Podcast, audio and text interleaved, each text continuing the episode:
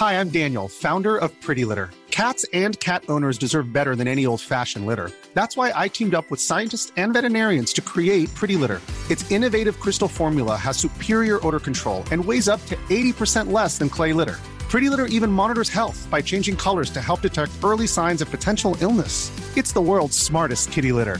Go to prettylitter.com and use code ACAST for 20% off your first order and a free cat toy. Terms and conditions apply. See site for details. Se van acercando las vacaciones y si tienes un bebé en casa, seguro que te preocupa cómo organizar sus comidas durante los viajes, los días de playa o las salidas a la montaña. Una opción cómoda y muy socorrida son los potitos de Nutriben, porque saben cuánto te preocupa dar a tu bebé tarritos nutritivos y con todas las garantías. Los potitos se preparan aquí en España con los mejores ingredientes, como frutas, verduras, carnes o pescados, y solo emplean aceite de oliva virgen extra. Esos ingredientes tal cual se trituran, cocinan y se envasan al vacío para su correcta conservación. Y ya sabes que igual de importantes son los ingredientes que lleva un alimento como los que no lleva. Los potitos de Nutriben son tarritos que no contienen sal, azúcares añadidos, almidón, colorantes, conservantes, gluten o aceite de palma. Recuerda que los únicos potitos son de Nutriben. Gracias a Nutriben y a su marca Potitos por apoyar los buenos contenidos en este podcast.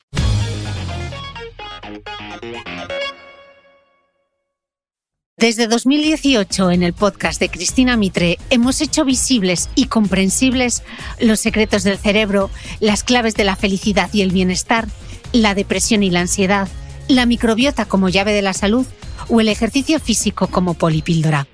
Desde este espacio semanal intentamos convertir complejos conceptos científicos en información accesible para todos los públicos con la ayuda de los mejores expertos. Si quieres apoyar el trabajo que hacemos desde el podcast de Cristina Mitre, hazte suscriptor de pago de mi newsletter a micrófono cerrado. No solo impulsarás la continuidad de este proyecto, además, recibirás contenido exclusivo, como los apuntes del podcast de Cristina Mitre, un resumen en PDF con todo lo esencial de cada episodio, y accederás a dos encuentros mensuales solo para suscriptores uno conmigo y otro con un invitado del podcast en los que tú podrás hacer las preguntas. Suscríbete desde 5 euros al mes en www.cristinamitre.substack.com. Te lo repito, www.cristinamitre.substack.com.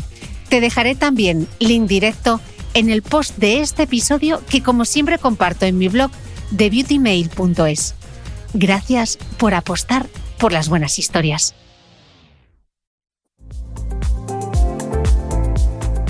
El tiroides es el director de orquesta de nuestro cuerpo. Así explica la endocrina Laura Bartolomé, mi invitada a este episodio, cómo de importante es esta glándula para que todo nos funcione al ritmo correcto, desde la cabeza al intestino. Sin embargo, una de cada diez personas de nuestro país sufre problemas del tiroides. Hipotiroidismo cuando ese ritmo va lento hipertiroidismo cuando todo va rápido. La doctora Bartolomé nos va a explicar que los trastornos del tiroides son mucho más frecuentes en mujeres y que con mucha diferencia lo más común es el hipotiroidismo.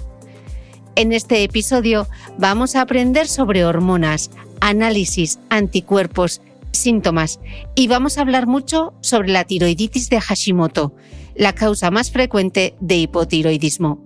Vamos a conocer su origen, cómo se diagnostica y lo más importante, cómo se trata. Porque como dice la doctora Bartolomé, lo que nos interesa es llegar cada vez a más población para que eh, esté cada vez más empoderada y sepa eh, qué preguntar y qué no, porque lo que no puede ocurrir es que pasen 10 años y que no hayamos diagnosticado a un paciente cuya calidad de vida se ha visto mermada por algo que es muy fácil de tratar y de resolver. Entonces, si tras haber escuchado esto hay algo que os resuene de síntomas o de conocido amigo, lo que sea, eh, preguntar. Ya digo que cuando se juntan dos o tres síntomas en un mismo periodo de tiempo suelen estar asociados.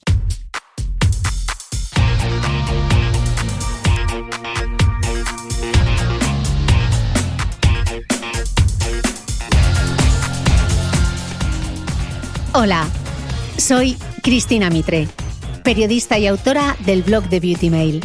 Bienvenido a este nuevo episodio de mi podcast, un espacio semanal en el que entrevisto a grandes expertos de la salud y el bienestar para que aprendamos juntos a vivir mejor.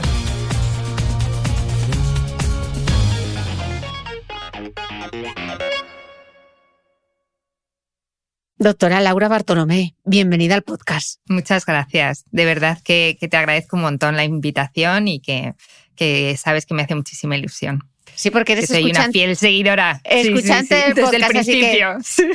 Que, una doctora escuche el podcast eh, es un gran premio, así que muchísimas gracias por tu fidelidad al otro lado. Bueno, yo tenía muchas ganas de grabar sobre este tema, pero esa es la cantidad de veces, Laura, que me han escrito, por favor, Cristina, por favor, Cristina grabo un podcast sobre la tiroides, grabo un podcast sobre el hipotiroidismo y finalmente aquí estamos después de haber hecho un guion que todo lo que me he tenido que leer, porque qué tema complejo, pero hoy lo vamos a explicar de una manera tan sencilla que todo el mundo lo va a entender perfectamente. Sí. Es complejo, ¿eh? Es complejo. Mm. Pero es verdad que, bueno, entre a veces las pocas explicaciones por el poco tiempo que tenemos para dar en, consulta y profundizar eh, todo lo que tiene esto si te metes en, en cosas pues un poco más y menos frecuentes, eh, pues vamos a intentar hacer un punto medio y muy aterrizado para que no quede complicado y para que se entienda bien y sea práctico. Pues allá vamos, Laura. Lo más básico de lo más básico es explicar qué es el tiroides, porque a todos nos suena, pero no tengo demasiado claro si sabríamos localizarlo exactamente. Pues el tiroides es una glándula que tiene forma de pajarita o de mariposa, es decir, que tiene un lado derecho, que lo llamamos lóbulo derecho, un lado izquierdo, lóbulo izquierdo, y la parte que une a los dos, la parte central, que se llama istmo.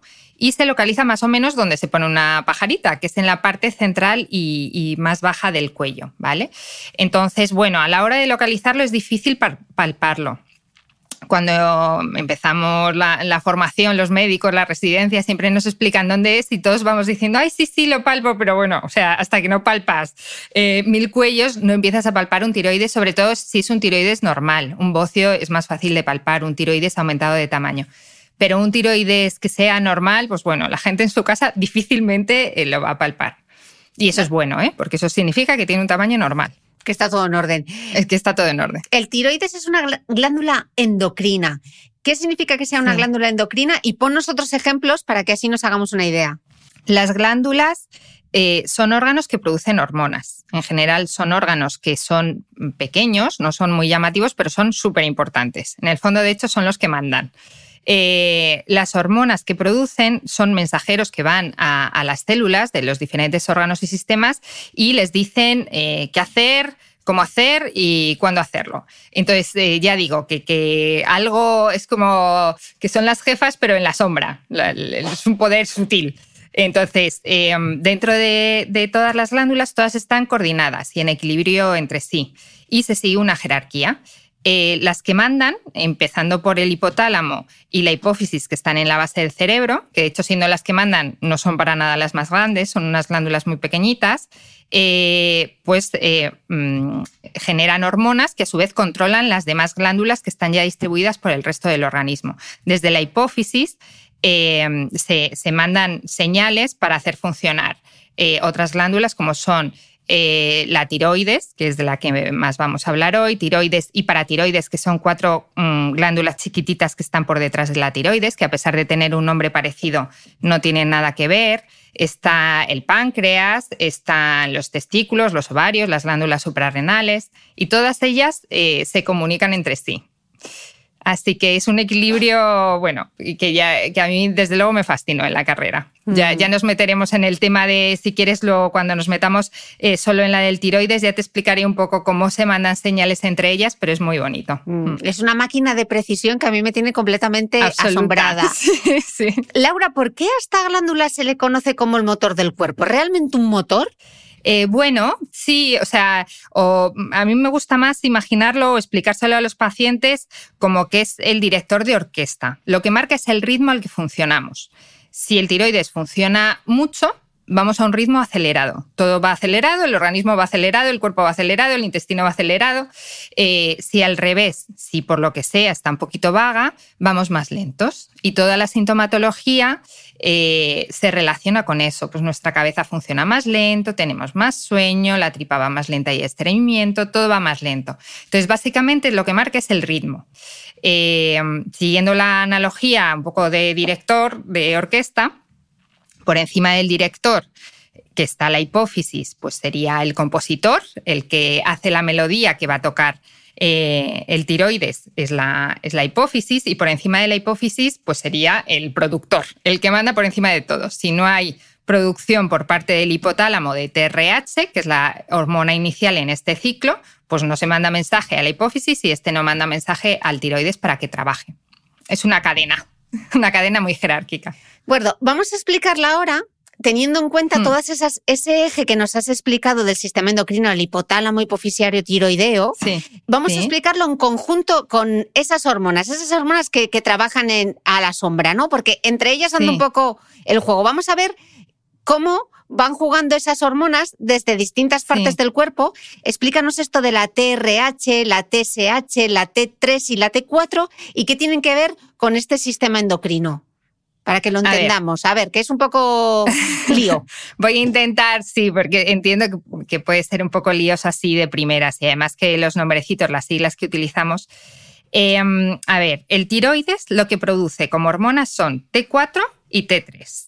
¿Vale? De la, bueno, es que los, nombres largos, la verdad, son un poco complicados. Es tetrayodotironina y triyodotironina, pero bueno, se llama T4 y T3, así en la práctica clínica habitual. La T3 es la que es realmente activa, la que va a los tejidos, se une a las células y mm, manda señales y provoca cambios. Esa es la T3, ¿vale? La T4 es su precursor.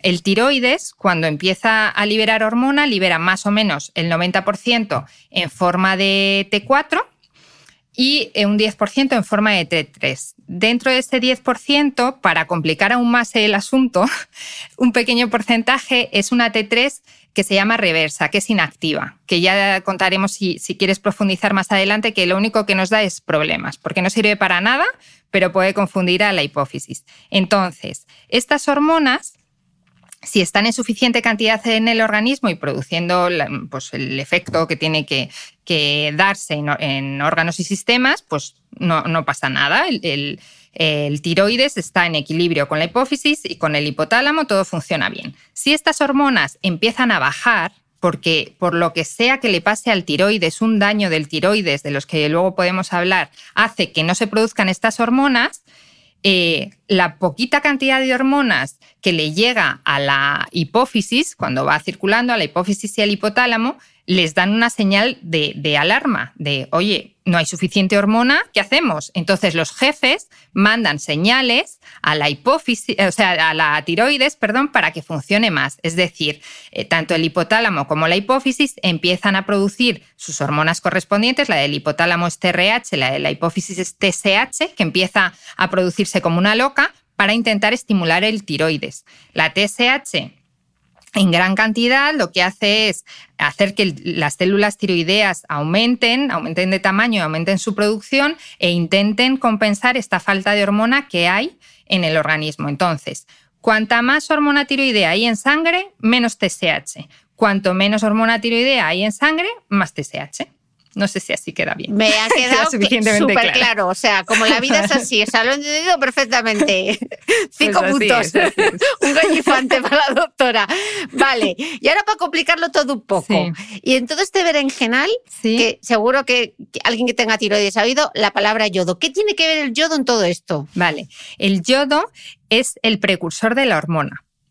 La hormona, la hormona tiroidea, se produce dentro del tiroides, en las células tiroideas, células foliculares, se produce la hormona tiroidea. Para eso, las células utilizan eh, como dos nutrientes, dos principios activos, eh, que serían, uno es el yodo y otro es la tiroglobulina. La tiroglobulina es una proteína que proviene, o sea, que sobre todo tiene aminoácidos de tirosina, que es verdad que el nombre no es el más acertado porque se confunde con tiroxina con X, que, también llamamos así a la T4. Entonces, eh, en el tiroides, en las células tiroideas, se produce ese ensamblaje entre la tiroglobulina y las moléculas de yodo. Si hay cuatro moléculas de yodo, pues se produce una T4. Si hay tres, se produce la T3. Mm. Eso. es solo eso. Pero básicamente el yodo, cuando lo absorbemos, la mayor parte del yodo se va al tiroides. O sea, es su principal Es la energía para poder producir esa hormona, ¿no? Sí, sí. Mm, Con el símil del, del motor, pues sería la gasolina. Ok, de acuerdo. Mucha gente dice, es que yo tengo tiroides, cuando parece que hay algún problema con esta glándula. No es realmente así, porque todos tenemos tiroides. ¿Qué problemas da eh, el tiroides? Es más, los pacientes te dicen, yo, ¿qué tiroides tengo? ¿El de engordar o el de adelgazar? en general. Ese es un poco el resumen que, vemos en la consulta. Eh, bueno, el tiroides puede dar varios problemas. Puede dar problemas con la forma que tiene o con su función. O lo que es más común, problemas de, de ambos tipos, problemas asociados de ambos. Los problemas eh, aislados con el tema de la forma, pues puede ser un tiroides grande, a lo que se le llama bocio, o puede ser un tiroides que tiene un nódulo, ¿vale? Que puede funcionar más o menos, que luego podemos explicarlo, o puede ser un tiroides que tiene varios nódulos, que se llama bocio multinodular, cuando hay varios nódulos, que, que suena un poco regular, pero luego ya explicaré que no es tan malo. Esos son los problemas con la forma. Y los problemas con la función es que funcione mucho o poco, ya está. Si funciona mucho, hipertiroidismo. Si funciona poco, hipotiroidismo. Y luego hay un tercer problema, eh, que, es una, que es cuando la glándula se inflama de forma aguda. Que igual que tenemos faringitis, pues tenemos tiroiditis. Y ahí también puede haber problemas en cuanto a, la función. Pero bueno, básicamente dentro de, los pacientes que vienen a consulta por, por un problema de tiroides, por tener tiroides, tiroides que tiene que valorar el, endocrino vienen por alguno de estos problemas. Vale, pues en la forma, el bocio, que ya casi yo creo que ya se ve poco, ¿no? recuerdo que en los 80, en los, que yo soy del 77, en los 80 sí que se veía bocio, porque en la dieta no había mucho yodo con la, por lo menos en el norte, en Asturias, eh, se veía bastante bocio. Ahí yo, yo soy del 80 también justo ahí. Entonces, bueno, yo ahí sí que recuerdo de, pues, pacientes que nos venían más de zonas montañosas del interior, donde el aporte de yodo era más bajo y sí que se, veía bocio. Ahora ya veo muy poco. Algunos casos veo, pero, pero es raro. La, principal intervención que hicieron a nivel de eh, sanidad comunitaria pues fue yodar la sal con esto se consiguió que el aporte de yodo eh, a toda la población vivieras en una zona más costera o más del interior con más o menos yodo en la alimentación, pues eh, se, consigue que todos eh, lleguemos a unos valores de yodo, a unos, o sea, lleguemos a cubrir nuestros requerimientos. Entonces, fue una intervención que, realmente mm, ya no sé decirte si salvó muchas vidas, pero mejoró mucho mm. la calidad de vida de, las personas y, disminuyó problemas importantes, pues como eh, discapacidad intelectual cuando se daba en niños, etcétera. De acuerdo. Esto respecto a la función, los nódulos, los quistes, el cáncer, me lo voy a dejar un poquito como para el final, porque quiero entrar en lo que más ves en, en, consulta, lo que tiene que ver con su función, ¿no? Entonces, ¿qué sería el hipotiroidismo primario?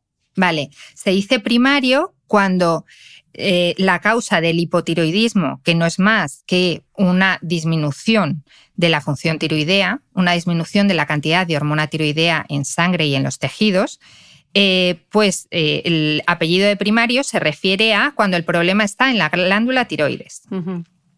sin, embargo, decimos que es secundario cuando está el problema en, uno de sus jefes, que es la hipófisis, en el jefe inmediatamente superior, y terciario cuando está en el jefe supremo, que es el hipotálamo.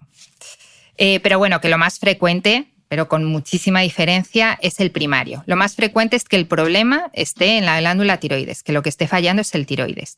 De acuerdo. Y entonces, ¿el hipotiroidismo subclínico, ese qué es? Vale, el hipotiroidismo subclínico se refiere más bien a, la analítica, es decir, lo del apellido en este caso de subclínico eh, no me gusta mucho, porque se mm. puede tener un hipotiroidismo subclínico eh, que de clínica. Entonces, eh, para definir qué es hipotiroidismo, eh, se necesita, es, un diagnóstico que necesitamos hacerlo con analítica. En la analítica vamos a ver las hormonas T4 y IO T3 bajitas y la TSH elevada. Eso es un hipotiroidismo fetén. Y ya dependiendo de los valores de cómo de bajas estén las hormonas tiroideas o cómo de alta esté la TSH, pues va a ser más o menos grave. El hipotiroidismo subclínico es cuando han empezado a bajar, o sea, cuando ha empezado a subir, perdón, la TSH, pero la T3 y la T4 aún no han bajado, aún se mantienen, mantienen el tipo. Es decir, que con un exceso de señal por parte de la hipófisis al tiroides, que le dice, venga, trabaja, trabaja más, porque no estamos llegando eh, a los requerimientos, eh, pues eh, el tiroides es capaz a duras penas de ir produciendo suficiente cantidad tiroidea. Pero esto aún así, aunque sea suficiente según la analítica, ya digo, aún así hay pacientes que, ya empiezan con los síntomas. Hmm. Y entonces si tienen síntomas, se les trata, aunque la clínica no sea como la del hipotiroidismo primario o no?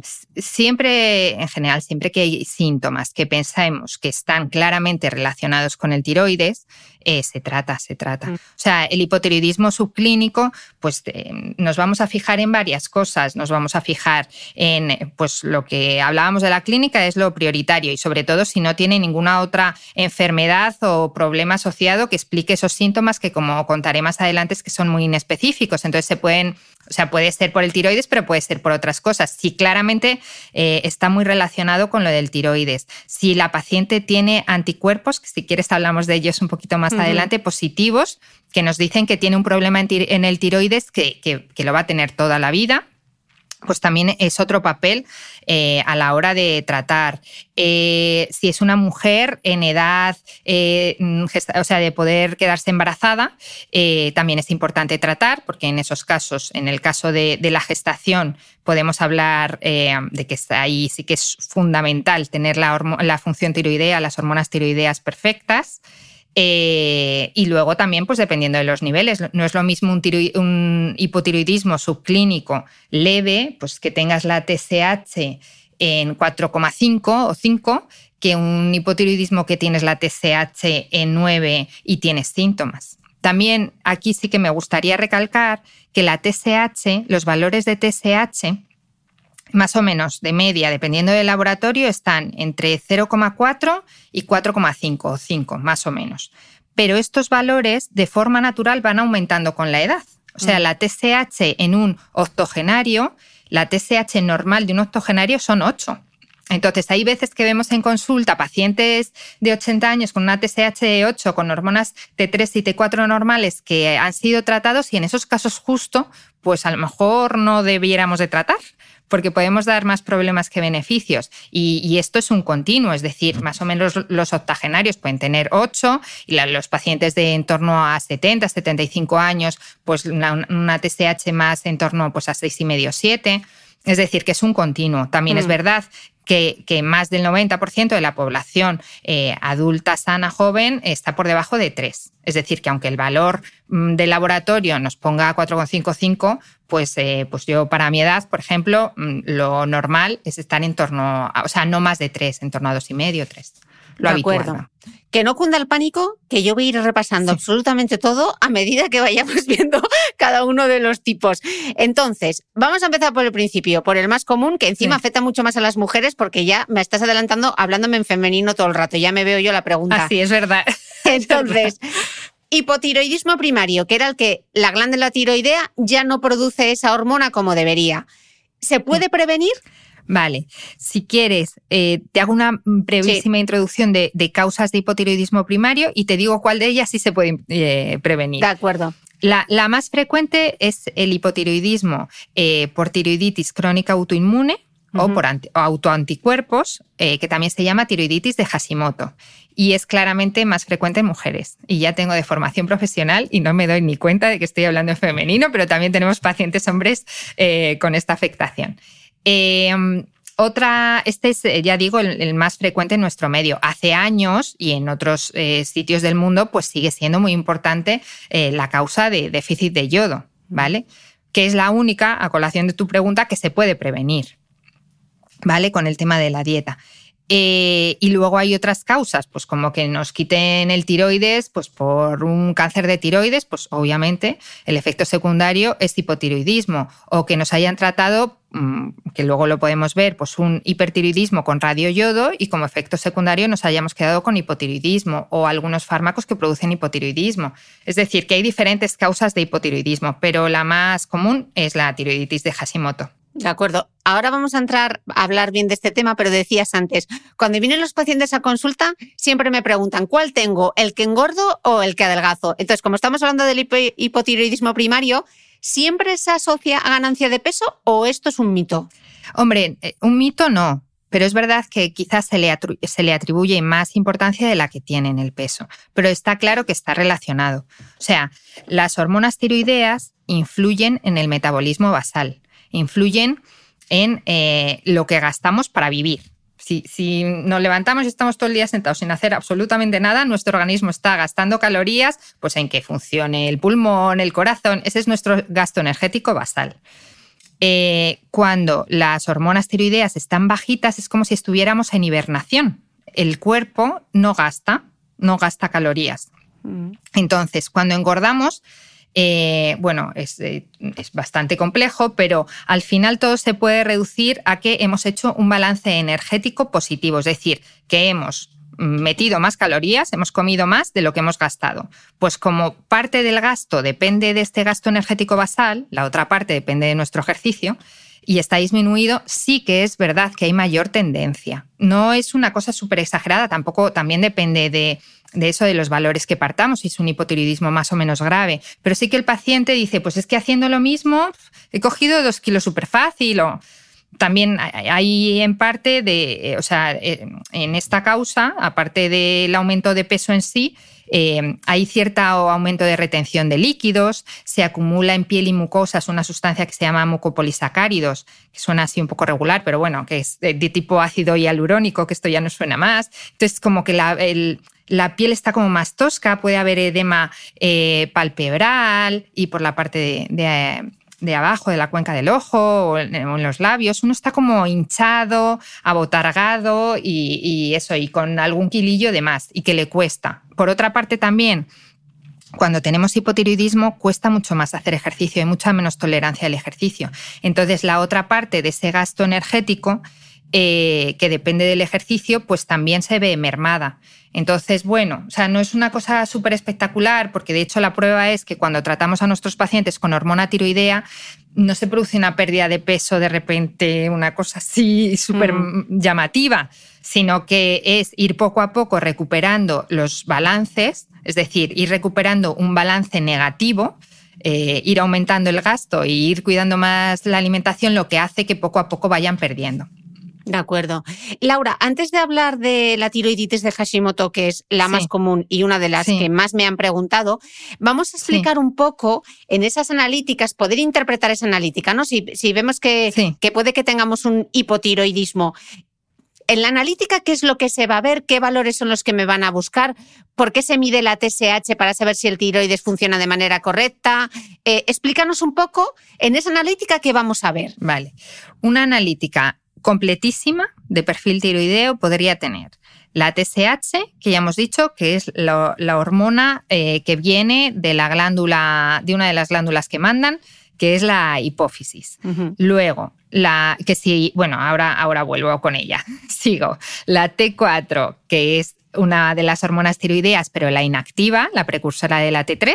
La T3, que es la que más nos importa y la que menos miramos, la verdad, que es la que hace su función en los tejidos, y ambas las vamos a ver en general en su forma libre. Tanto T3 como T4, nos fijaremos que en las analíticas pone T3, T4, L.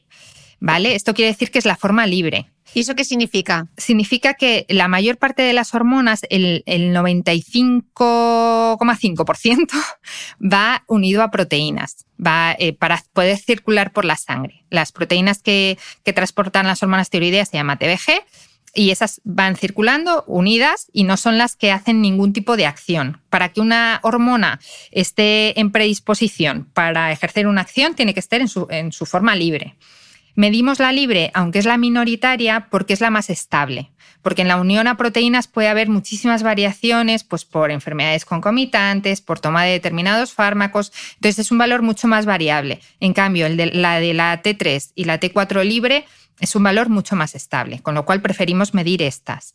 Y luego, eh, ¿qué más podemos tener en una analítica? Ya en una analítica eh, ya mm, completísima, completísima, se podría medir también la T3 reversa, pero lo hacen en muy poquitos laboratorios y luego te explicaré si quieres la utilidad que tiene. Eh, ah, y luego los anticuerpos anti-TPO, antitiroglobulina y los estimulantes del tiroides, TSI. Se, pueden medir estos tres anticuerpos que, que, ahora si quieres, cuando hablemos del Hashimoto, te, te mm. explico un poco qué son. Y eso sería la analítica completísima. Vale, me voy a adelantar una cosa. Decías, la T3 es una de las más importantes porque es la que va a los tejidos y es la que menos miramos. ¿Por qué? Si entonces es la más importante, ¿por qué no es la que más miramos? Porque también tenemos que ver la causa. Si estuviera bajita, tenemos que ver por qué está bajita. O sea, o se mide todo o medir aisladamente la T3, pues queda como un valor muy descontextualizado del que no nos enteramos eh, qué es lo que está pasando en el organismo. Es verdad que a veces Mm, ahorramos o reducimos demasiado la analítica pidiendo solo TSH.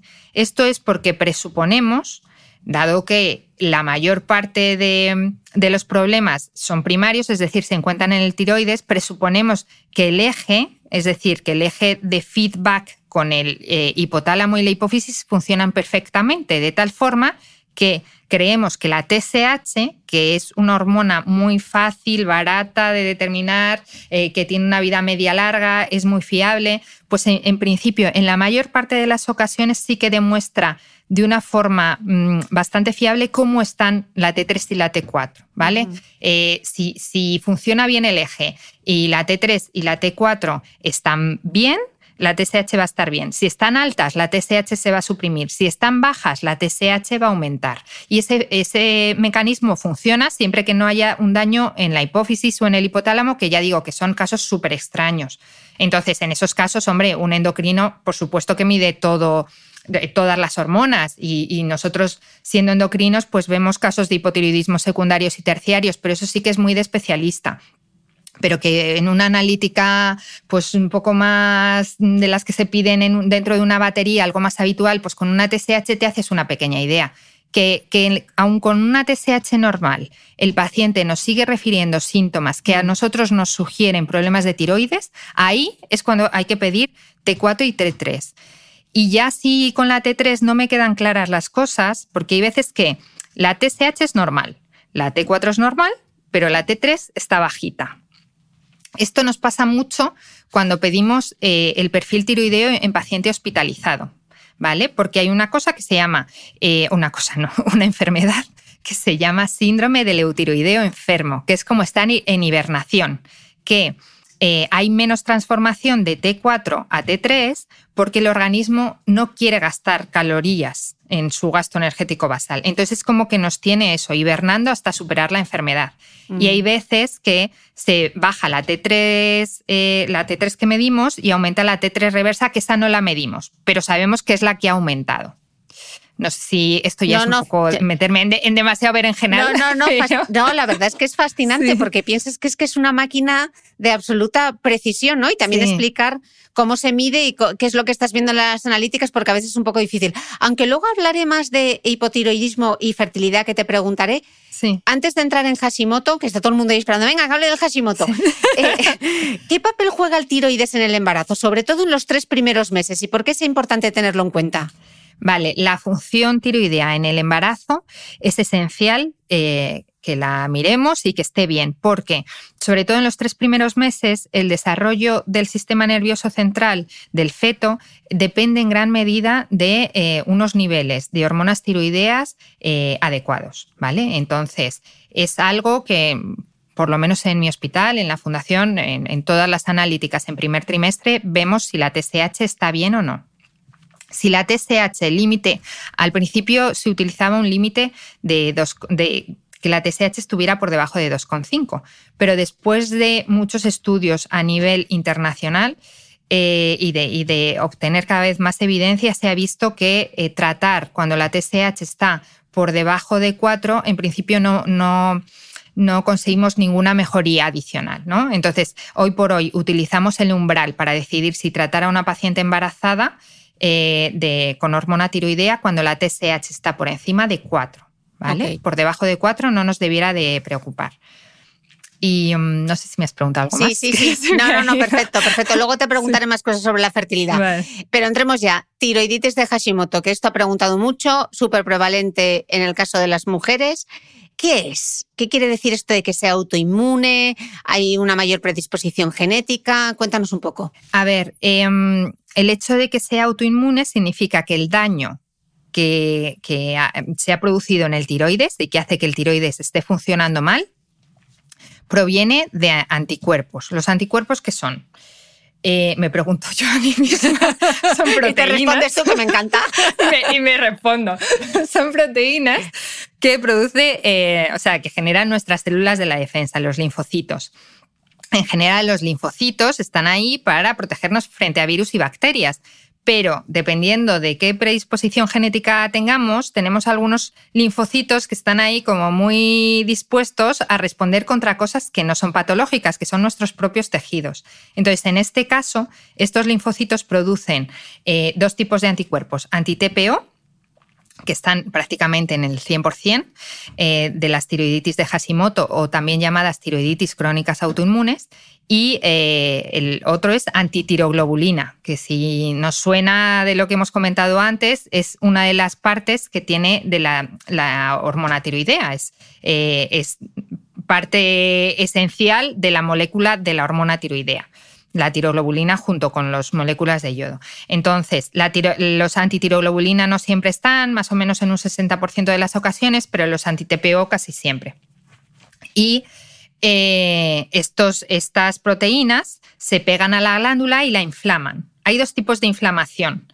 Eh, en algunas ocasiones la glándula se inflama y se vuelve como un poquito más grande, hay un pequeño bocio.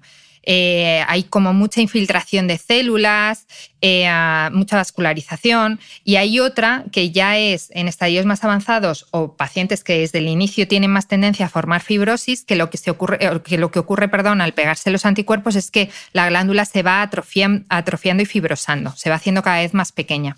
En cualquiera de los casos, eh, cuando hay anticuerpos y hay una inflamación de la tiroides, esta tiroides suele cansarse con el tiempo y, al final claudicar y dejar de producir suficientes hormonas, es decir, se acaba produciendo el hipotiroidismo, aunque no siempre, ¿eh? se pueden tener los anticuerpos positivos y que tu tiroides se apañe más o menos bien. Lo que pasa es que de por vida habría que vigilarte la función tiroidea y el paciente tiene que estar muy pendiente de posibles síntomas, tanto de hiper como de hipofunción, para consultar con su médico si algo de esto ocurre. Mm. ¿Y esto me puede dar porque sí o si mi madre, mi abuela o mi tía tuvo tiroiditis de Hashimoto, es probable que yo también lo tenga? Pues eh, tiene una, una carga genética importante. O sea, en muy, muy, muy escasas ocasiones, cuando pregunto por los antecedentes familiares a los pacientes, me dicen que no conocen ningún, nadie de su familia que lo haya tenido.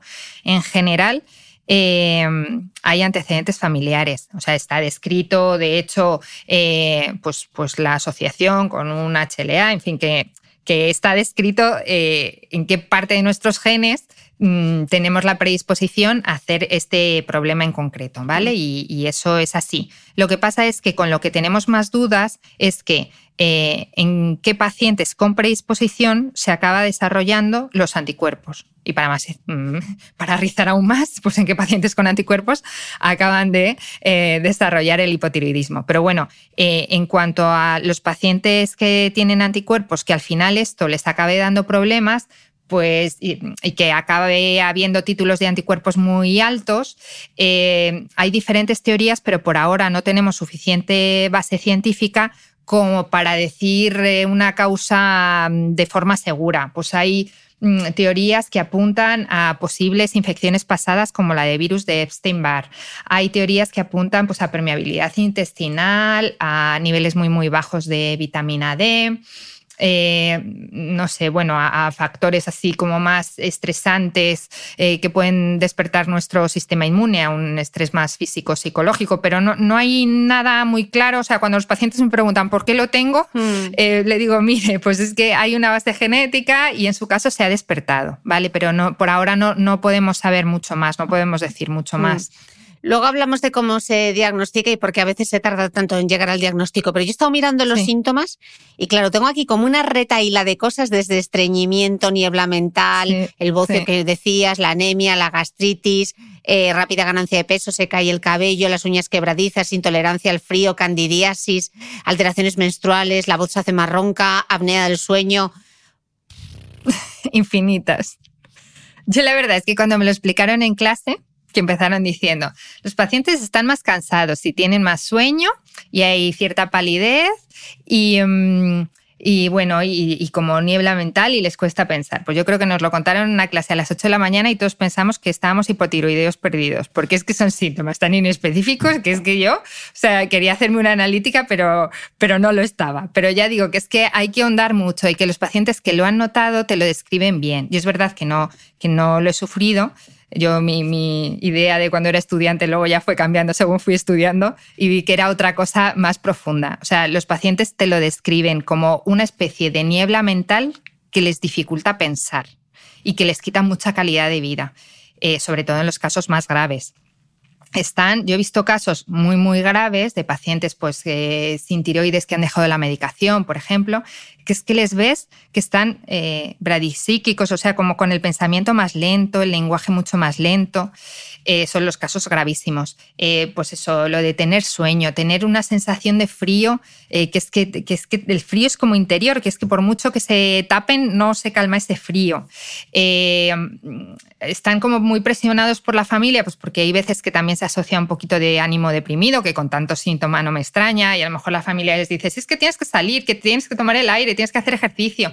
Y la verdad es que la tolerancia al ejercicio está también disminuida. Muchísimos tienen dolores musculares y articulares. Eh, yo lo que les digo es que se imaginen que, eso, que el, el director está tocando una melodía pues demasiado lenta y vamos a ritmo balada tediosa. Entonces, todo hasta que empezamos a tratarlo, pues eso, el intestino va más lento y todo es como, todo cuesta. Pues eh, hay mucho estreñimiento, eh, la piel está como áspera y seca, el pelo se cae y, se vuelve como más frágil. Mm, no sé, es que son un montón el depósito este que habla de mucopolisacáridos en las cuerdas vocales y en la lengua hace que incluso, o sea, te notas como la lengua más grandota y la voz un poco más profunda. Esto ya son casos como muy avanzados. Eh, lo, bueno es que no, no lo solemos ver tan avanzados, lo solemos pillar antes, la verdad, pero, pero sí, hay todo, el organismo, todo eh, eh, se ve alterado uno no se encuentra bien y no mm. sabe por qué. Por hmm. lo que me cuentas, Laura, el impacto en la esfera emocional es brutal, ¿no? De estos pacientes. No son solamente lo físico, sino también lo mental, ¿no? Esa sensación de cómo se sienten, ¿no? Sí, o sea, a mí lo que me, da muchísima pena cuando lo veo en consulta es cuando han dado muchísimos tumbos. Mm. Es decir, que se han ido, eh, pues tenían, notaban caída de cabello, pues al dermatólogo. Eh, he cogido un par de kilos, ya están con el nutricionista y con una dieta a lo mejor muy restrictiva que lo único que hace es empeorarles. Eh, um, pues para el estreñimiento o posible SIBO, que también tienen ellos más predisposición, pues eh, ya van al digestivo. Eh, y, cada uno les ha tratado su, parcela de conocimiento y nadie le acaba de solucionar todo. Y no, se han relacionado todos los síntomas. También igual, pues hay mujeres con problemas de fertilidad o con reglas muy irregulares, pues van a su ginecólogo. Y cuando tú los ves, es como, bueno, si es que todo es de lo mío. Al menos, o sea, al menos sí que le puedo decir, porque es un poco desesperante cuando vas al médico y te dice, no, esto no es de lo mío, te mando no sé qué, no, esto no es de lo mío. Pues yo sí que puedo decir, oye, mira, todo es de lo mío, así que me lo quedo yo.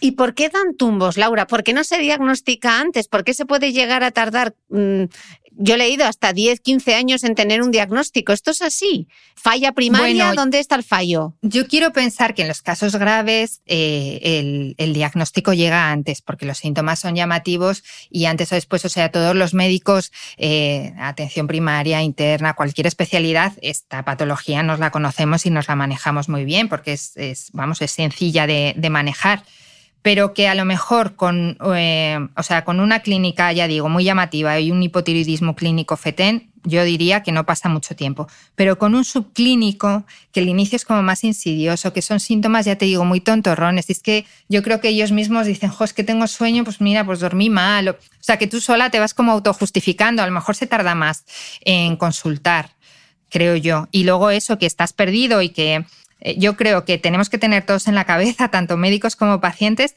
que cuando empezamos en una racha en la que tenemos varios síntomas a la vez, que nos parece que no estén relacionados, es decir, que se te caiga el pelo y que tengas irregularidad menstrual, a lo mejor en principio no lo asocias.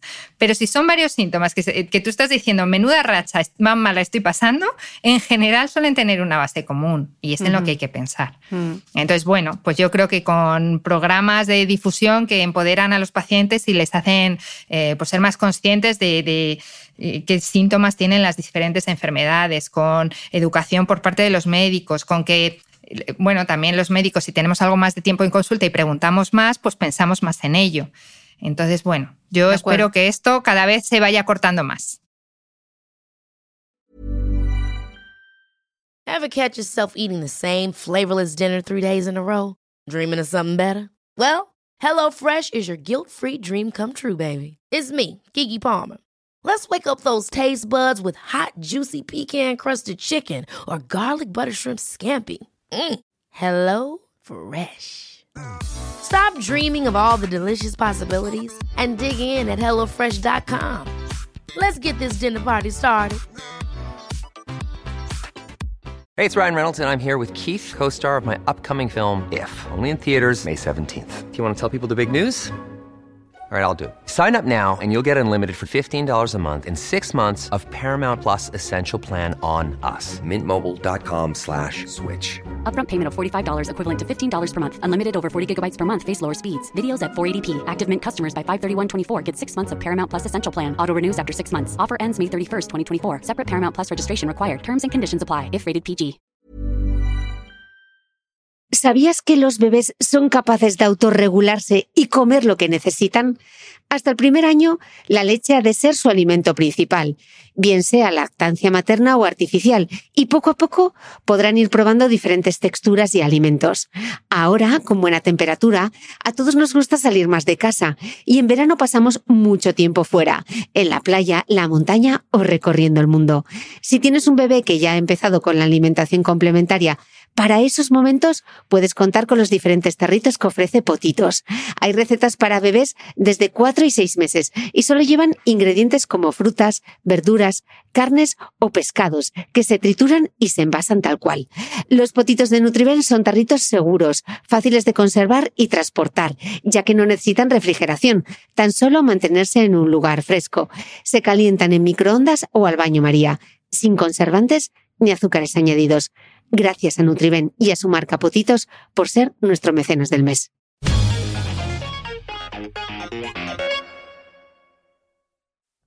Nos has explicado antes cómo eran las analíticas del hipotiroidismo. No sé si en el caso de la tiroiditis de Hashimoto la analítica es diferente. ¿Cómo se interpreta esa analítica? Aunque sea repetitivo, aunque sea igual, repitamos de nuevo cómo está la TSH en estos casos, la T4 y la T3 que nos has explicado, cuáles son los rangos, en qué rango se mueve, etcétera. Sí. Eh, vale, eh, dentro de que sea tiroiditis de Hashimoto, puede tener un hipotiroidismo eh, fetén o puede tener un hipotiroidismo subclínico. Puede mm. tener ambas cosas. O puede, o puede tener anticuerpos es una tiroiditis crónica autoinmune, pero con, manteniendo por ahora la función tiroidea normal. De hecho, hay gente que con su tiroiditis eh, vive toda su vida sin hacer alteración de función, de función tiroidea. No es lo más habitual, pero existe. Entonces, eh, puede tener anti-TPO y antitiroglobulina positivos con TSH, T3, T4 normal, ¿vale? Y eso habría que vigilarlo y habría que explicarle muy bien al paciente eh, los síntomas que podría darle la disfunción tiroidea y que consulte y anualmente como mínimo hacerle una analítica. Luego, estarían los casos de hipotiroidismo marcado, que son estos casos que, bueno, pues hemos tardado más en diagnosticar. Ahí la TSH suele estar por encima de 10 y la T3 y la T4 suelen estar bajitas y suele haber mucha clínica. Igual, los anticuerpos están positivos. Y luego el hipotiroidismo subclínico, pues la TSH estaría en torno a 5 y 10, normalmente, con una T3 y una T4 normales. Pero ahí, si hay clínica y ya tienes los anticuerpos positivos, pues es que eso va a ir a más. Entonces no tiene ningún sentido mm, retrasar el tratamiento. Yo ahí mm. ya normalmente comienzo el tratamiento, sobre todo basándome en los síntomas. Y qué más, en cuanto a los, los anticuerpos contra el tiroides, eh, tienen sobre todo sentido cuando diagnosticamos, ¿vale? porque luego es verdad que puede haber momentos de nuestra vida en los que suban más, otros en los que suban o sea, otros en los que bajen eh, bastante, pero lo que nos importa es si esa subida o bajada nos permite eh, poder bajar la medicación o tener que subirla. Y eso en general, pues ya lo vemos con la TSH. Entonces, bueno, o sea, básicamente, eh, excepto en casos así muy puntuales en los que voy bajando, bajando, bajando la medicación y no me explico muy bien por qué y quiero volver a pedir unos autoanticuerpos, en general solo se piden al diagnóstico de la enfermedad. De acuerdo. ¿Alguna recomendación nutricional antes de hacerte las pruebas? Antes de hacerme las pruebas. Es analítica. Algo que tengas que tener en cuenta, qué comer, qué no comer. No, o sea, para la analítica, en los pacientes que ya están en tratamiento con hormona tiroidea, eh, les decimos que la tomen después de, haberse hecho la analítica, porque si no pueden subir en sangre falsamente la T4 y la T3. Eh, y en cuanto a dieta, pues no, no, dieta normal. de acuerdo. No, hay que tener nada en cuenta. Mm. Laura, ¿cómo se trata? Porque has dicho una palabra clave antes, que es crónica. Entonces, si tengo esto, lo voy a tener para toda la vida, da igual lo que haga, da igual lo que coma, da igual el ejercicio que haga. Bueno, eh, en, en medicina nada es siempre o nunca. O sea, en general, lo que me ha enseñado la vida es a ser prudente. Entonces, es raro que estos casos que te diagnostiquen de una tiroiditis crónica autoinmune y, eh, llegue a revertir o llegues a no necesitar medicación. Es raro, pero puede ocurrir. Eh, también es verdad que es que hay casos de tiroiditis agudas que se resuelven solas y muchas veces cuando estamos hablando de que se ha resuelto un hipotiroidismo es porque estaba en contexto de una tiroiditis aguda, que también podemos hablar de ellas más adelante.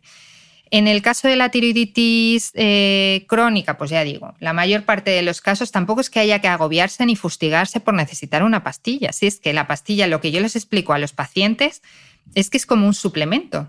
A todos nos mandan un suplemento de suplemento de magnesio porque lo tienes bajo y nos lo tomamos felices de la vida. Suplemento de vitamina D que ya se lo ponemos a todo el mundo, yo incluida, y nos lo tomamos felices. Pero te digo, suplemento de hormona que te falta y ya es un fármaco y toda la vida, interacciones, y no es así. Este es un fármaco que gracias al trabajo de muchos científicos y a mucho estudio se ha conseguido sintetizar una hormona exactamente igual que la que produce el organismo. Entonces, para el cuerpo es igual tomarla que producirla. De hecho, los efectos secundarios principales de esta medicación es que nosotros nos pasemos, los médicos nos pasemos y pongamos más dosis de la cuenta al paciente y el paciente se encuentre un poquito hipertiroideo. Pero es que es como producir la misma hormona. O sea, es que llevamos 70 años con un cambio radical en la calidad de vida de los pacientes tiroideos y en vez de estar súper agradecidos por vivir en esta era en la que la ciencia avanza tanto, que tenemos este, este tipo de soluciones, eh, pues eso nos estamos fustigando o, buscando la solución que sea más natural porque en nuestro interior pensamos que va a ser mejor y no. En este caso la solución natural de hecho es una hormona que, porcina que proviene del cerdo, que es extracto de tiroides, que es súper difícil de ajustar y que nos crea muchísimo problema en cuanto a los valores de T4 y T3 que se obtiene, con lo cual, en este caso, gracias a los laboratorios que lo han sintetizado. Que es la levotiroxina, ¿no? De acuerdo. Sí, la es, es, una T4 sintética, levotiroxina. Mm. A mí me, no sé, me, a veces me produce como, no sé si estupor, porque claro, tú tienes una persona diabética que necesita insulina y no le vas a decir, no, lo vas a arreglar solamente con la dieta o haciendo ejercicio, necesita esa hormona. Porque en el caso de la tiroides parece que es como, no, no, pero, mm, o sea, tú a un diabético no se te ocurriría decirle, no te tomes la insulina. Es que es eso. Voy a utilizar tu ejemplo con mis pacientes que no se me había ocurrido. Yo, les decía, yo les decía la testosterona. Yo decía, manda la testosterona y todos los hombres están contentos. Les manda la hormona tiroidea y no la quieren. Digo, pues no entiendo por qué. O sea, si es hormona igual. Y de hecho, sin, sin, testosterona se puede vivir, fatal, pero se puede vivir. Y sin mm. hormona tiroidea, no. Entonces, y sin bueno, insulina pues, tampoco. Y sin insulina, por supuesto que tu ejemplo es el mejor, mm. pero, que ya digo que te copiaré, te copiaré. Sí, no, no sé, es que me resulta curioso porque yo no sé si es internet, la desinformación. Mm, no sé por qué hay como tanta reticencia, ¿no? La palabra hormona, qué mal suena, pero es lo mismo. Sí, o sea, yo de hecho lo veo en consulta como que los pacientes a veces lo ven como un fracaso. De vamos a intentarlo y si no ya...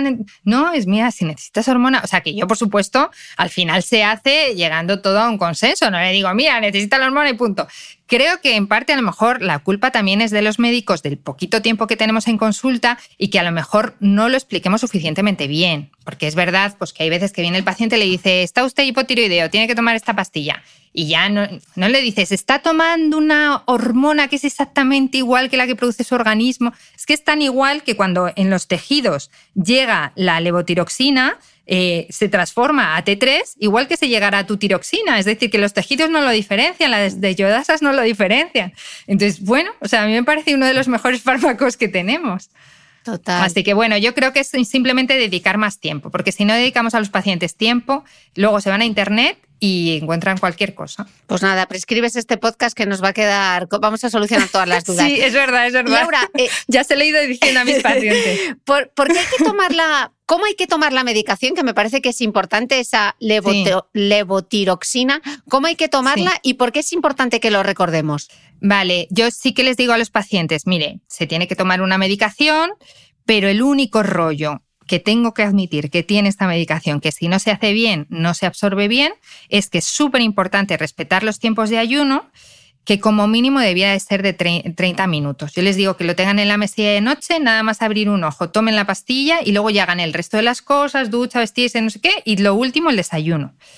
Eh, cuanto más tiempo pase, mejor se absorbe. Es como que es una mm. pastilla que se pega todo. Y si lo tomamos cerca de cualquier cosa, se pega eso y no se absorbe.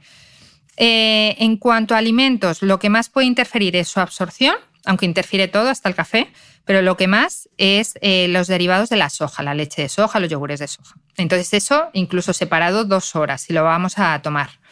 Aunque el tiroides y la soja no se llevan muy bien. Mm, luego veremos la dieta. Más adelante, mm. pero vale. Y luego, en cuanto a los fármacos, eh, todo lo que son protectores del estómago, del estilo omeprazol, eh, lo que son minerales como el hierro, el calcio, todo eso eh, disminuye muchísimo la absorción. Entonces tendría que estar separado pues al menos dos horas empezarlo a tomar a media mañana. Cuando alguien está tomando, pues cuando las embarazadas que vienen a mi consulta están tomando el, multivitamínico o pacientes intervenidos de tiroides que a su vez toman calcio. Todo eso, si puede ser ya para la siguiente comida, mejor. De acuerdo. Laura, has dicho otra palabra clave que es ajustar la medicación. ¿Esto qué quiere decir? Mm. ¿Que me van a ir haciendo eh, controles? Como se supone que es una enfermedad crónica, ¿cada cuánto me harán estos controles? ¿Cómo son? ¿Son analíticas?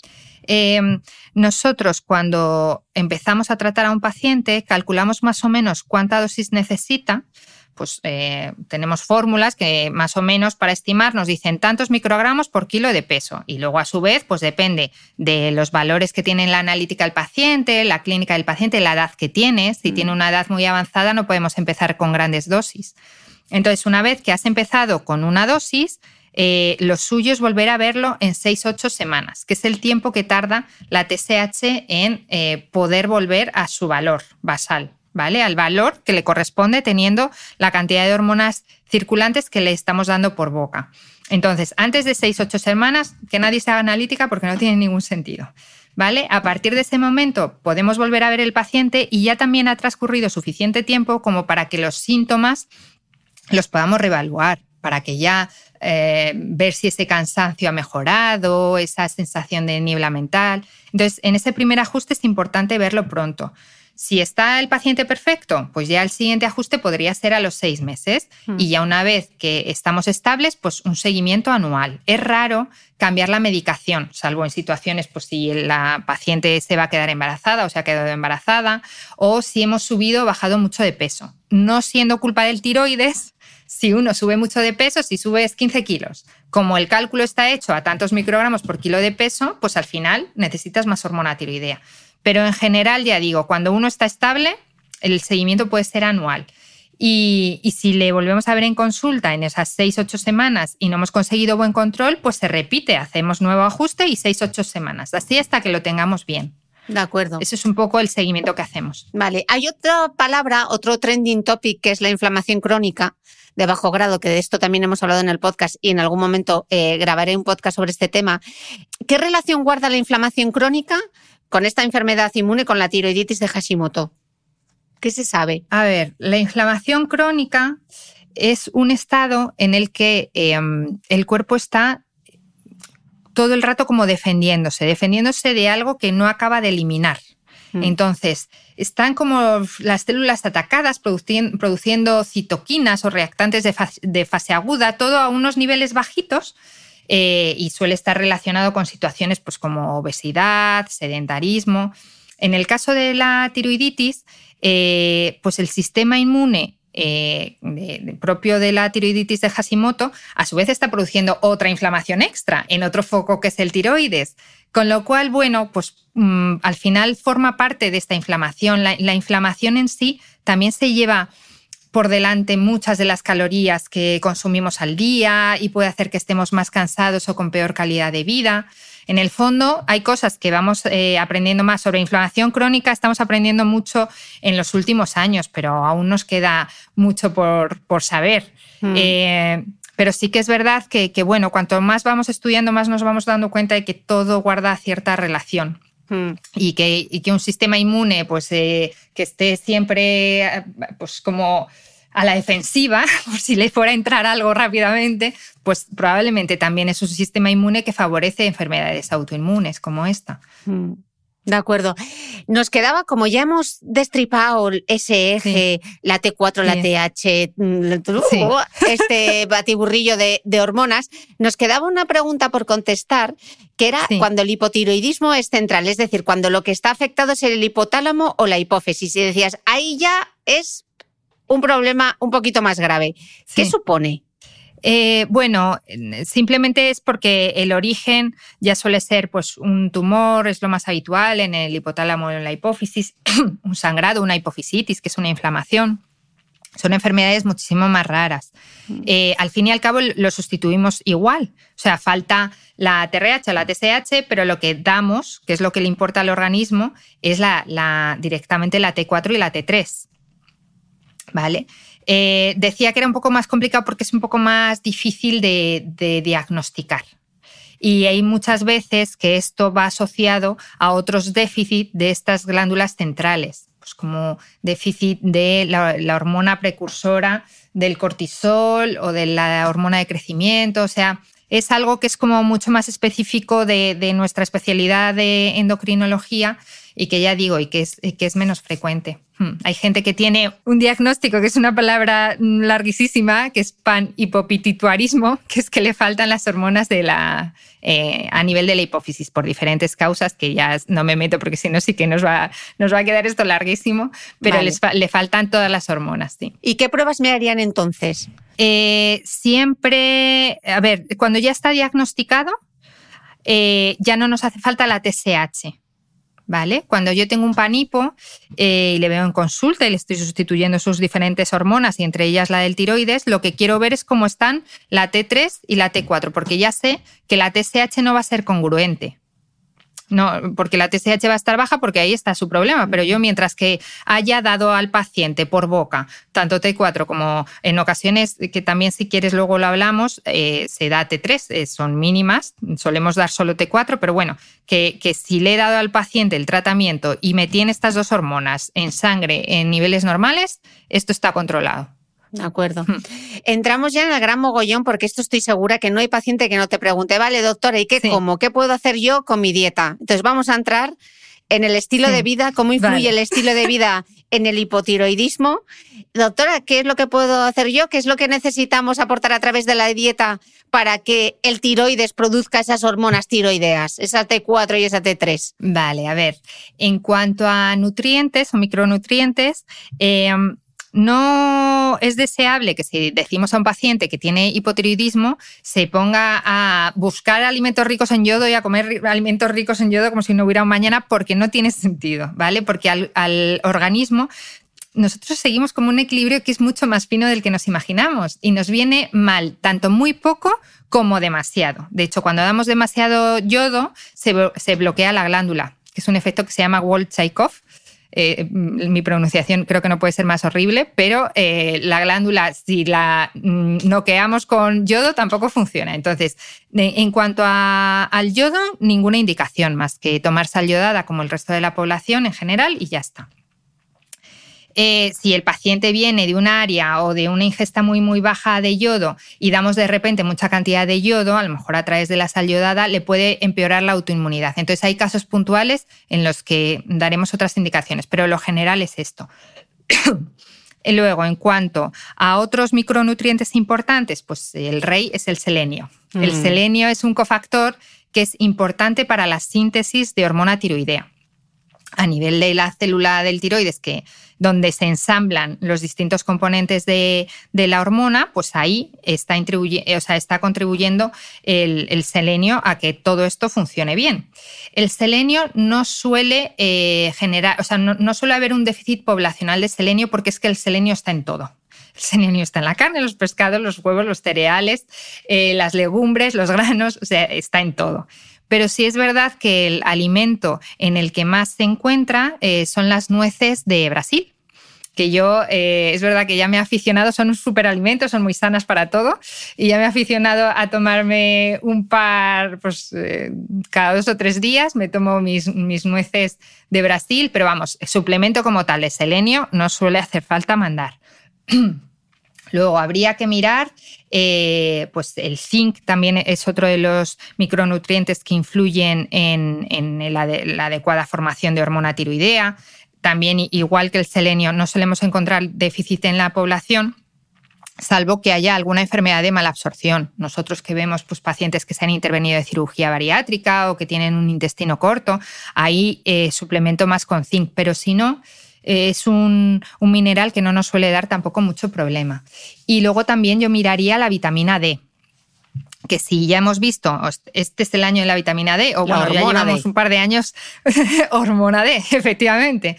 Este, ya llevamos un par de años en los que se ha hecho súper famoso y con razón y cada vez sabemos más cosas de esta hormona y una de las cosas que sabemos es que dentro de todas las cosas en las que influye, influye en el sistema inmunitario y dentro de, la, de esta influencia parece que aumenta la tolerancia a, nuestros tejidos propios, es decir, mm, hace o facilita que no los ataquemos.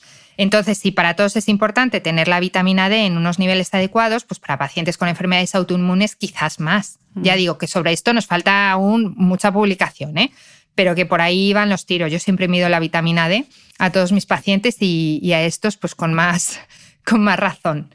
Y así en cuanto a alimentación, que se me ocurra, eh, poco más. ¿Magnesio? El, magnesio pues parece que había alguna publicación que relacionaba el déficit de magnesio con el, aumento de incidencia de hipotiroidismo y de autoinmunidad, pero luego no se demostró. Es más, que luego cuando se suplementaba con magnesio no había ninguna diferencia. Entonces, mm. bueno, es un algo. El magnesio está, vamos, que a mí es, es algo que me parece súper esencial y que ese justo sí que eh, es un micronutriente que está deficitario en general en nuestra población.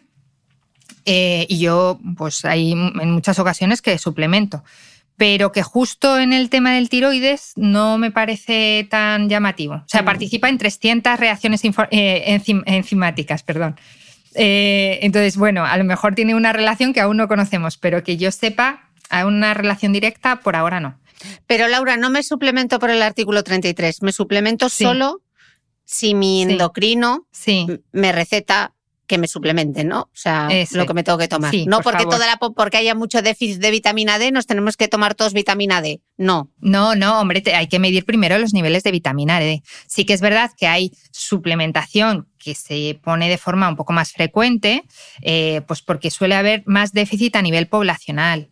Entonces, la vitamina D es algo más a nivel poblacional, el magnesio es más a nivel poblacional y sale en determinados estudios este déficit, pero las analíticas en sangre no, reflejan del todo bien nuestros niveles, entonces es un poquito más difícil de diagnosticar, pero que nadie se suplemente algo que no le hayan dicho que necesita, porque ya digo que pues con el ejemplo del yodo eh, sirve un poco para ilustrar lo que ocurriría con otro tipo de minerales, eh, vitaminas, oligoelementos, que si nos pasamos también es Mm. malo.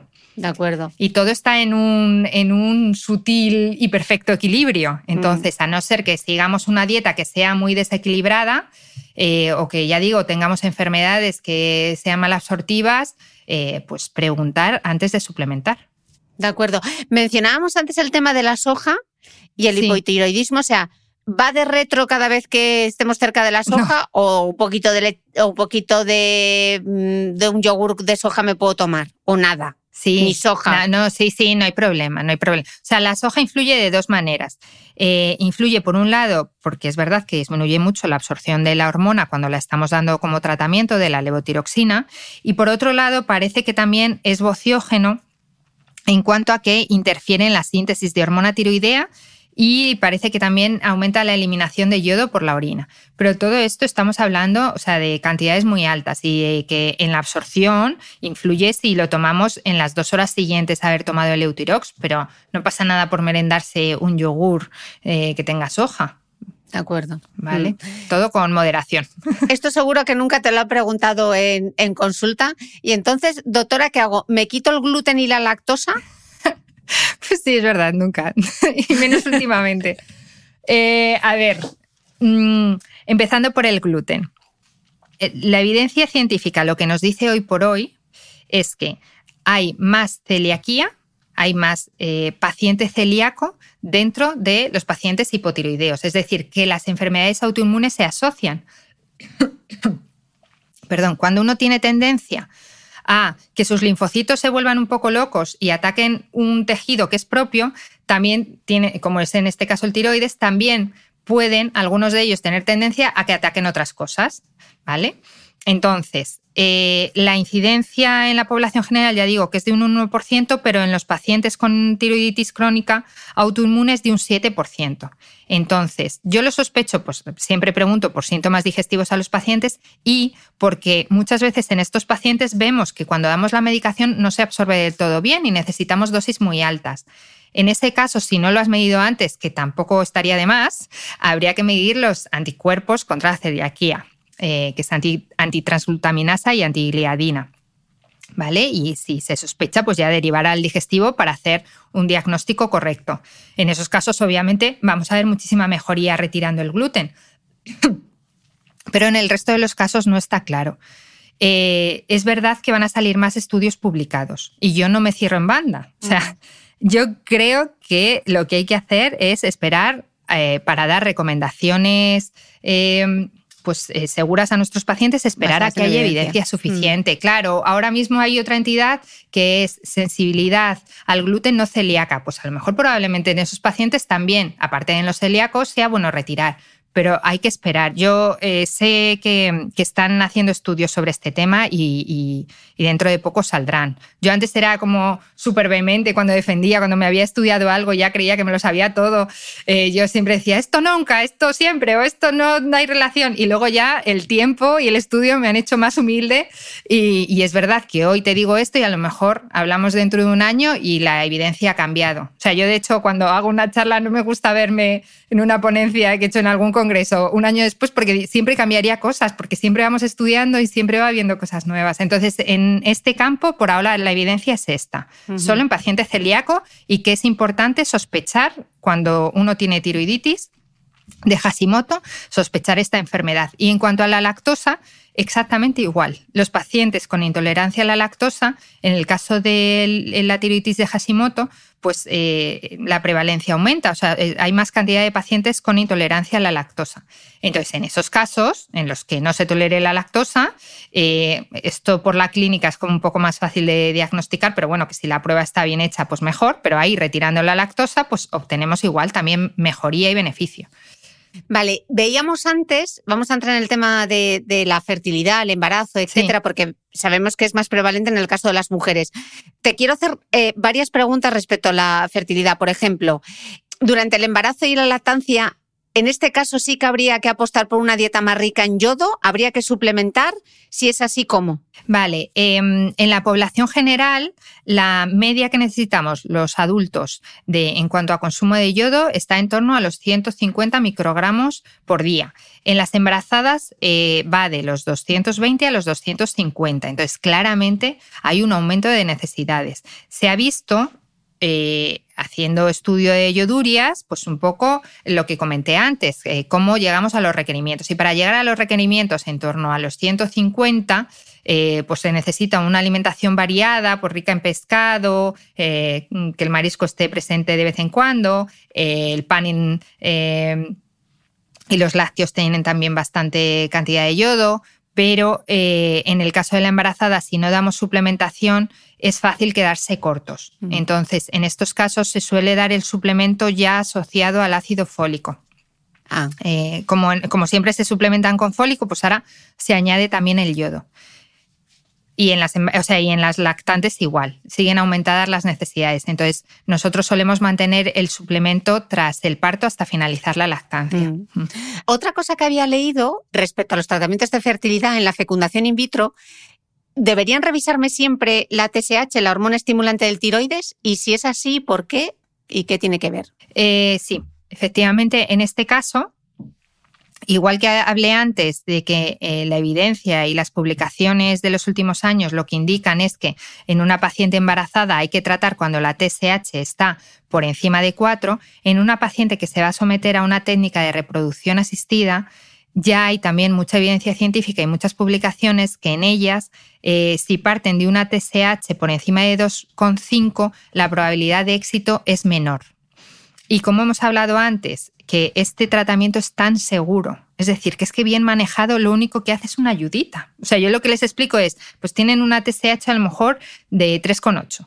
Le digo, ya sé que parece raro que no te salga ni asterisco y que yo te vaya a tratar, pero es que lo que hago es darte como una ayuda extra. Y tu em, hipotálamo y tu hipófisis van a decir, bueno, pues tengo esto, me relajo y no tengo que trabajar tanto. Pero no es más, o sea, es como una ayudita, el, 90% de la hormona circulante va a venir de ella, y de su tiroides. Es simplemente una ayuda. Y se ve que eso, que con un poquito más, en estos casos, un poquito menos de TSH, un poquito más de hormona, eh, la tasa de éxitos es mayor. Entonces, cuando empezamos a tratarlas, en general mantenemos el tratamiento durante el embarazo. En este caso son dosis más bajitas y se suele, eh, o sea, se suele retirar el fármaco tras el parto. Mm.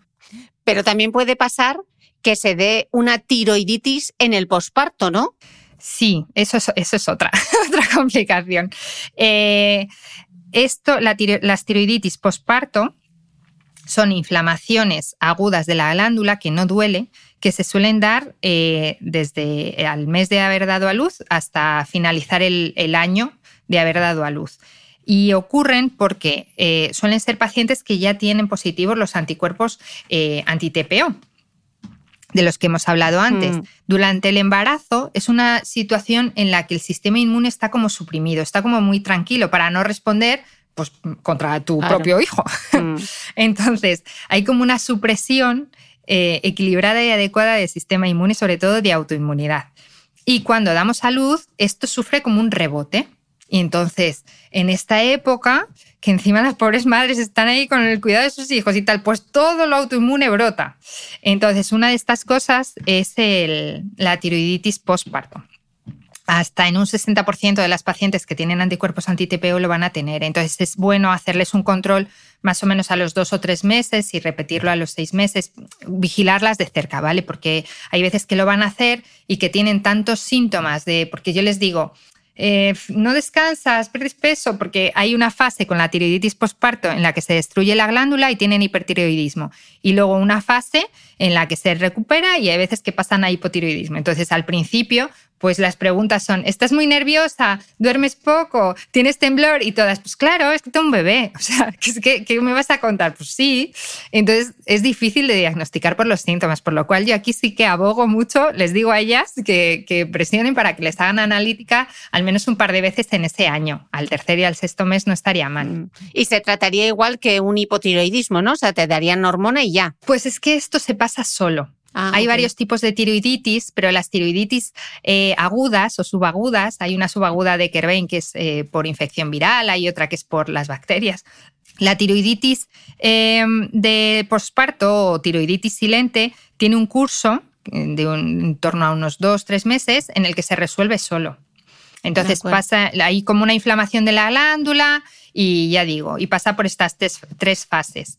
Eh, de hiper, eh, hipo y en el 80% de los casos se recupera. Lo que pasa es que es verdad que luego más del 50% de estas pacientes que han tenido una tiroiditis acabarán teniendo en los siguientes años un hipotiroidismo permanente y las vamos a vigilar.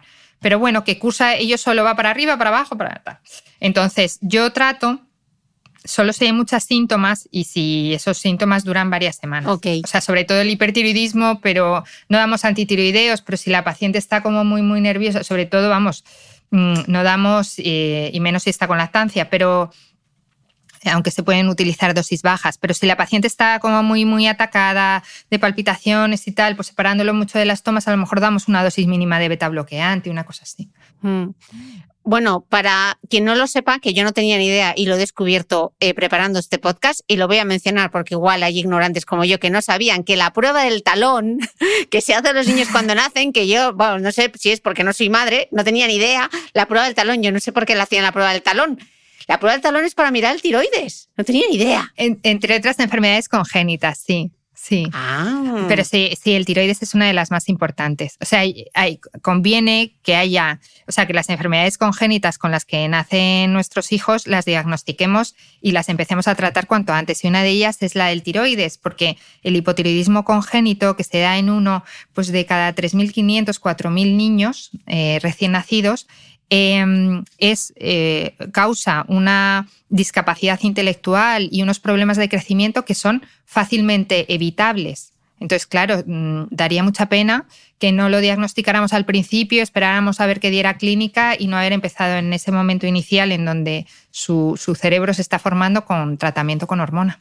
Pues yo no tenía ni idea de que la prueba del talón Súper importante, súper importante. He querido hacer este inciso por si, alguna, por si hay algún ignorante como yo que no sabía para qué servía la prueba del talón. Sí, sí. No me quiero enrollar mucho, pero nos queda por tratar el hipertiroidismo, que es Vale. el- en el otro espectro. Como es menos común, Sí. vamos a dar un par de pinceladas, ¿vale? Vale. Que es también, de nuevo, más frecuente en mujeres que en hombres. Sí. ¿Cuál es la causa? Y sobre todo que nos centremos en el más habitual. Aquí va mi pronunciación, que es la enfermedad de Graves Basedow, ¿no? Sí, Vale. Yo, yo directamente acorto diciendo enfermedad de Graves y así no me meto en berenjenales. Pues ya está. Pues sí, vamos sí. a explicar un poco qué es, Vale. porque es más frecuente, cuáles son los síntomas en este caso y cómo se trataría. Vale. A ver, eh, ¿qué es el hipertiroidismo? El hipertiroidismo es un exceso de hormona tiroidea. El exceso Mm. de hormona tiroidea de la función eh, de esta hormona en sangre se llama tirotoxicosis, ¿vale? Es lo contrario al anterior, que así tardamos menos. Todo va rápido. Entonces, mm, las pacientes tienen muchísima sudoración, muchísimo calor, eh, pérdida de peso porque el metabolismo va mucho más rápido, el intestino va más rápido y pueden tener diarrea, eh, pueden tener ansiedad, eh, temblor, eh, insomnio. Mm, a ver, ¿cómo, qué, más se me ocurre? Es que todo, todo. Los reflejos tendinosos están así como mucho más exacerbados. Eh, también hay intolerancia al ejercicio porque el, el corazón rápidamente se pone taquicárdico, sientes palpitaciones, hay riesgo de arritmia, el recambio óseo es más rápido y te puede, y puedes tener osteoporosis, eh, todo esto, todo esto y más probablemente. Madre mía, ¿y cómo se trata? Antes veíamos que nos daban hormona, aquí claro, no, no nos pueden dar hormona, todo lo contrario. Aquí depende un poco de la causa. O sea, no, no Mm. me quiero extender, pero, pero como has dicho, lo, lo más frecuente es la enfermedad de Graves, que es de origen autoinmune. En este caso, los culpables son los anticuerpos estimulantes del tiroides, ¿vale? Que llamamos TSI que, eh, bueno, también hay cierta predisposición genética. En este caso, el despertar de una enfermedad de Graves muchísimas veces lo vemos asociado a tras una situación de un estrés súper intenso psicológico, pues por un problema grave eh, familiar o en el trabajo, lo que sea, muchas veces eh, se desencadena después este pico de anticuerpos eh, estimulantes del tiroides que nos empieza a dar problemas. Y eh, Y bueno, y esa es eh, una de las causas. La otra de las, otra de las causas es que haya un nódulo que empiece a funcionar mm, por su cuenta, sin tener eh, en cuenta para nada al, mando de la hipófisis y el hipotálamo, él hace lo que quiere y empieza a funcionar más y más y más y más. Se llama nódulo autónomo. Y si esto ocurre en varios nódulos, esto es un bocio multinodular tóxico. Hmm. Y luego ya hay otras causas menos frecuentes, pues eso, como la primera fase de la tiroiditis que hemos hablado antes, eh, fármacos, en fin, hay, otras posibles causas mucho menos frecuentes. Mm. En el tratamiento, sea cual sea la causa, siempre podemos utilizar al principio o sea, un fármaco que es eh, antitiroideo, que bloquea la, la formación de hormona tiroidea. El que más se utiliza en nuestro medio es el metamizol, que de nombre comercial se llama tirodril. En el caso de la enfermedad de Graves, puede llegar a curarlo. Necesitamos tratarlo durante muchos meses, ¿vale? Porque no solo es poner la función tiroidea en orden, con unos niveles adecuados, sino que hay que conseguir negativizar los TSI, porque si no, mm, no vale para nada. Entonces, eh, claro, porque si no, eh, al día siguiente se lo quito y vuelve otra vez a lo mismo. Entonces, ya digo, para negativizar los TSI y disminuir el riesgo de recurrencia, es un tratamiento largo, que hay que mantener de 12 a 18 meses, un poco así de media. Hay veces que incluso 24 meses. Hmm. Eh, cuando pasa, cuando quitamos el tratamiento y pasa más de un año con su función tiroidea normal, sin necesidad de nada, de ningún tipo de control ni de nada, decimos que está en remisión. Pero desgraciadamente la enfermedad de Graves es una enfermedad que da mucho la lata y que una vez que ya se ha tenido es como que el cuerpo ya ha aprendido a producir esos anticuerpos y una vez que ya se ha tenido eh, se pueden producir recurrencias hasta en un 70% de los pacientes. Entonces es bastante pesado. Eh, y luego ya, si se produce una recurrencia, lo tratamos de forma eh, definitiva. Eh, que eso ahí ya lo uno con el tratamiento del nódulo autónomo y del bocio multinodular tóxico, que ya directamente se tienen que tratar de forma definitiva porque si no, no hay manera. Me suena a cirugía, me, quitan el tiroides, ¿no? O cirugía, que lo utilizamos cada vez menos en el caso de, bueno, sí, en los tres casos lo utilizamos menos. Eh, el primer escalón sí se puede es radioyodo, mm. ¿vale? Es una molécula de yodo eh, que se une a un radioisótopo, es decir, a una molécula que emite energía. Esto lo hacen en el servicio de medicina nuclear. Y como tenemos la ventaja de que el yodo se capta prácticamente únicamente en el tiroides, daña únicamente las células del tiroides y daña más a las que funcionan más. Entonces, nuestra idea cuando damos radioyodo es cargarnos la suficiente parte de glándula como para no estar hipertiroideos, pero no tanta como para quedarnos hipotiroideos, aunque desgraciadamente es un efecto secundario frecuente. Lo que pasa es que los, o sea, los médicos preferimos que los pacientes estén hipotiroideos a hipertiroideos, pero que el hipertiroidismo es más peligroso y, más difícil de tratar, ¿vale? Y, bueno, puede predisponerte a una arritmia eh, como una FA, eh, que puede darnos muchas complicaciones, en fin, que, es un tema que es bastante más complicado. Entonces, eh, si quedas con hipotiroidismo, que desde luego no es deseable, pero que si ocurre es una secuela que ya digo, que dando la hormona, pues en principio la tenemos más o menos solucionada. Hmm, mal menor.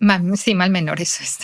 Decías que esa sería la primera, el golden standard, ¿no? O sea, sería el, el procedimiento que más se utiliza más allá de la cirugía, ¿no? Sí, la cirugía solo si hay nódulos muy grandes, en el caso de mm. bocio multinodular, o tenemos algún nódulo sospechoso. En los bocios multinodulares muchas veces se juntan nódulos que funcionan mucho con los que funcionan poco. Los que funcionan mucho en general no suelen ser casi nunca malos, y los que funcionan poco a veces. Entonces, bueno, pues valoramos el caso, o a veces que cuando hay eh, una afectación ocular, porque eso no te lo he contado aún, que en la enfermedad de Graves, además del tiroides, se pueden afectar los ojos, pues cuando esta afección es muy, muy severa, pues hay veces que directamente hacemos cirugía porque el rayo de yodo lo podría empeorar.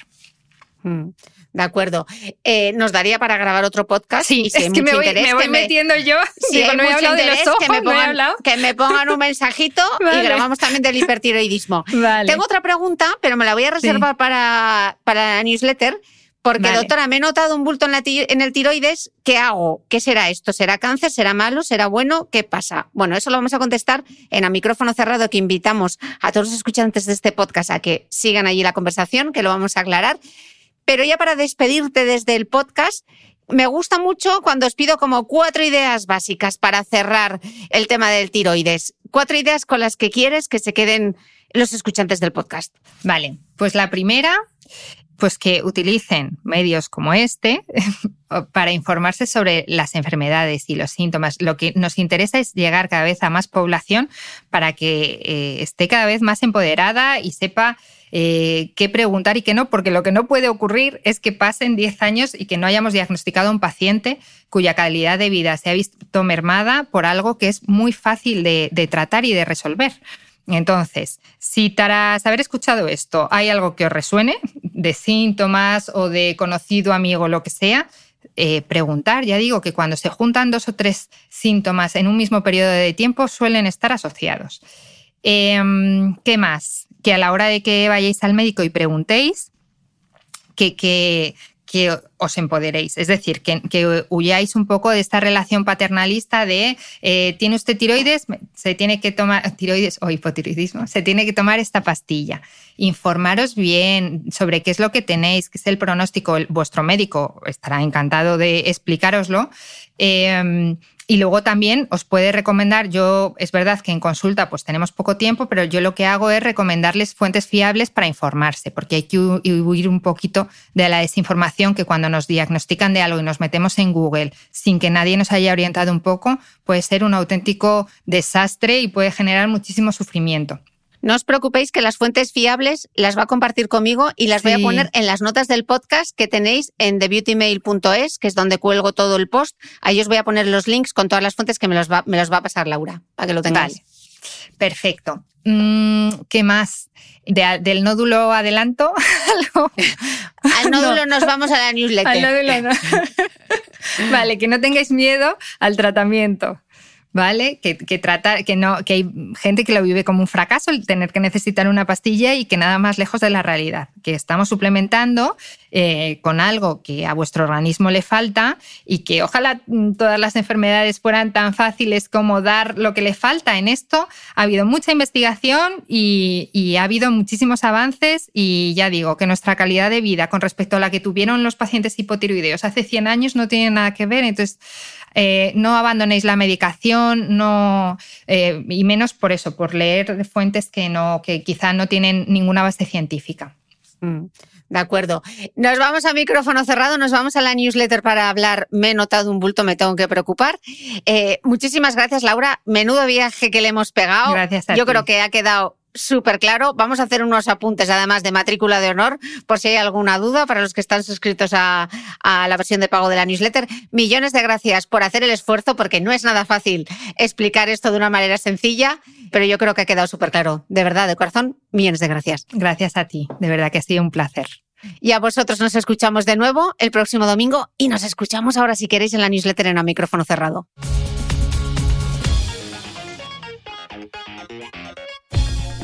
No olvides que todas las notas de este capítulo están en mi blog de beautymail.es. Además, si no quieres perderte ninguna entrevista, suscríbete al podcast de Cristina Mitre en Amazon Music o en tu reproductor de podcast habitual. Muchas gracias y nos escuchamos de nuevo el próximo domingo.